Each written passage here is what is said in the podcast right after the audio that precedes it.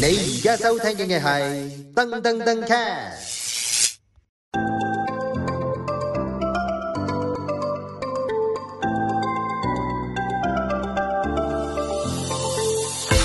好，hello。Season Three 嘅 Pink Talk 又聽到我哋兩個把聲啦，係啊介紹下自己先啦。我係好好啊，係啊，我都係浩浩 啊，我係浩雲，我係 浩婷，好老土， 喂，幾幾 sweet 啊，我說係 sweet 嘅，你係 sweet 嘅，你都嗯係 sweet 嘅公然公然 ，OK，係唔好 flirt 我啊，喺度 airtime 我 flirt，最我最中意做 flirt flirt 人嗰啲，係啊，咁咁都啊，係我喺台底 flirt 你先，好嘛用肢 體，放馬過嚟，我哋延續翻上次嘅話題啦，不如好啊好啊，我哋上次就講 X 啦，係嘛，給我們即係上了一點課啦，係啦、喺我人生裏面。咁但係其實普遍咧，即係同志嘅關係咧，其實好多時都即係分手都係家常啊，係咪咁講？即係好，其實呃同志嘅關係都對你嚟講係咪都係普遍難維係啦？其實咧。要睇下你點維 係，好好可唔同年紀嘅自己有唔同嘅處理方法嘅。係但係因為我最常聽到一啲咧，就係譬如可能同志好多時候會有一啲聚會啦，嗯啊邊個喺度我唔去啦，我 ex 喺度我唔去啦。哦，我以前都係咁樣噶喎、因為 咧，我覺得呢樣嘢其實好好好好阻礙社交啊！哦即係你個 ex 喺度，或者做咩唔去咧？有咩問題咧？係啦、咁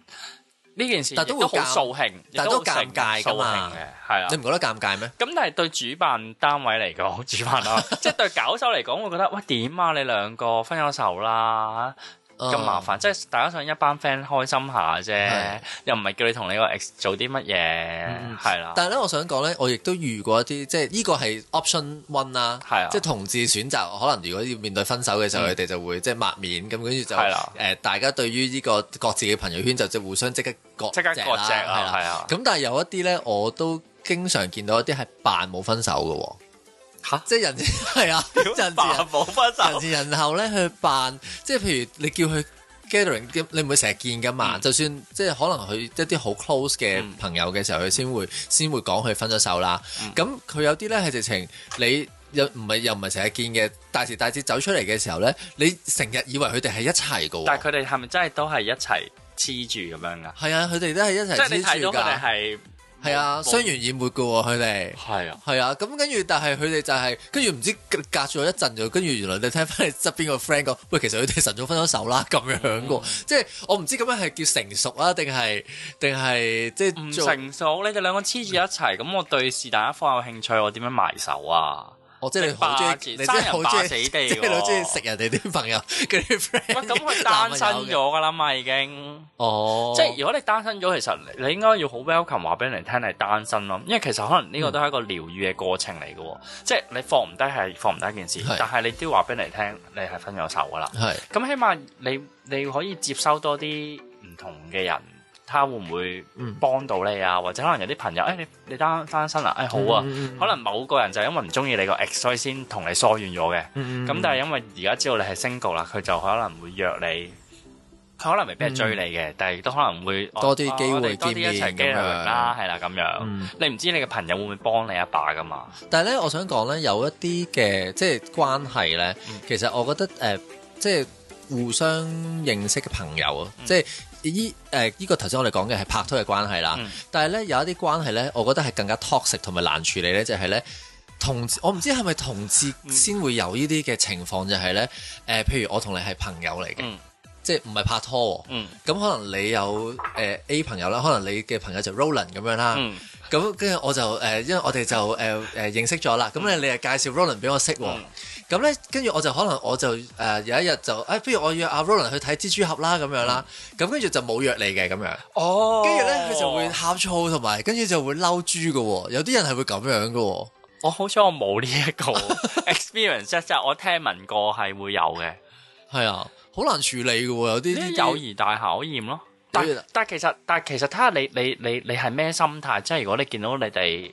你哋係真係兩個抌低我，你哋 friendship 嘅，咁我梗係會呷醋。但係嗯如果原來誒、哎你哋係咪有發展啊？咁我會覺得會戥你開心喎。咁你接唔接受到？譬如如果假設你係同 Roland 拍拖啦，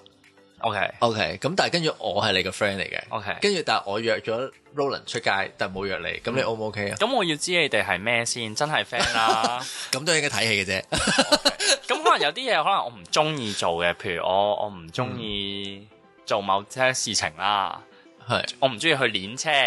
係啦。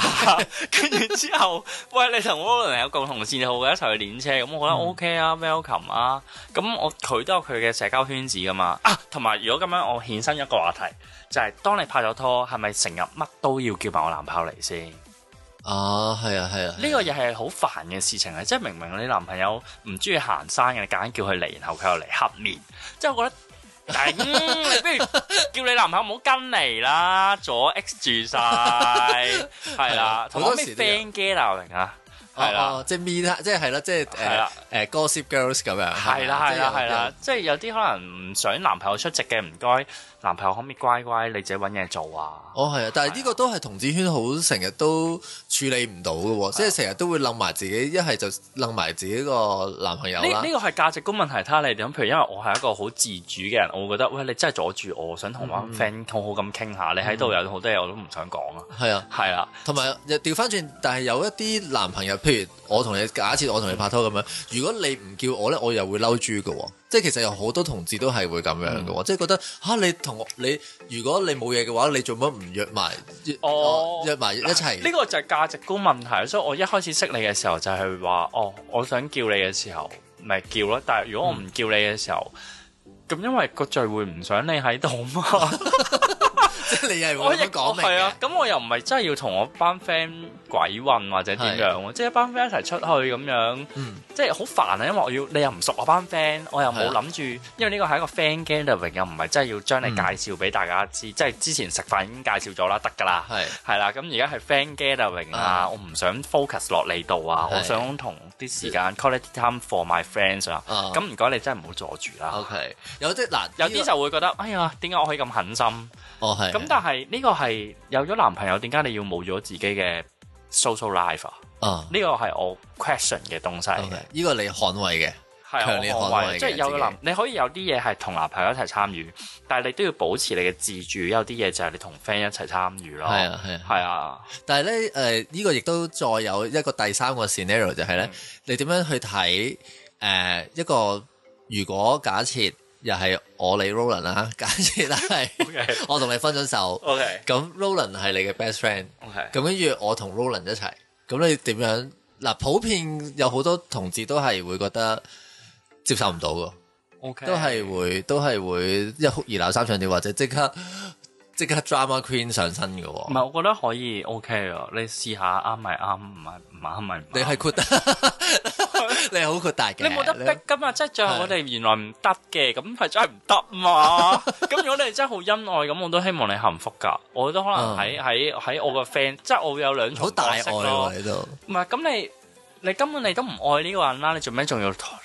住佢啫？我哦有嗱，呢個就係同志嘅心態啦。我想係啊講，呢個就已經係分咗手噶啦，個人你冇白，你唔需要再規管對方同邊個人來往，你哋分咗手噶啦。嗯即使佢你未分手，你都唔應該規管你嘅男朋友識咩朋友嗯同咩人來往，因為佢有佢嘅 life 啊。你而家唔係攞監獄 lock 住佢，完全唔俾佢有 social，哦呃即係 life 啊假釋而即家。係其實我好唔中意嗰啲咧，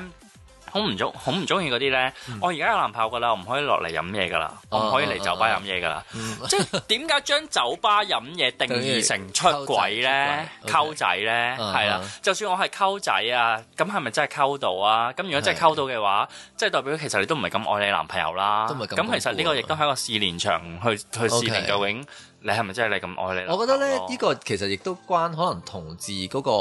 誒社交生活嗰個圈子事咯，即係可能喺直人嘅世界裏面咧，即係誒、呃你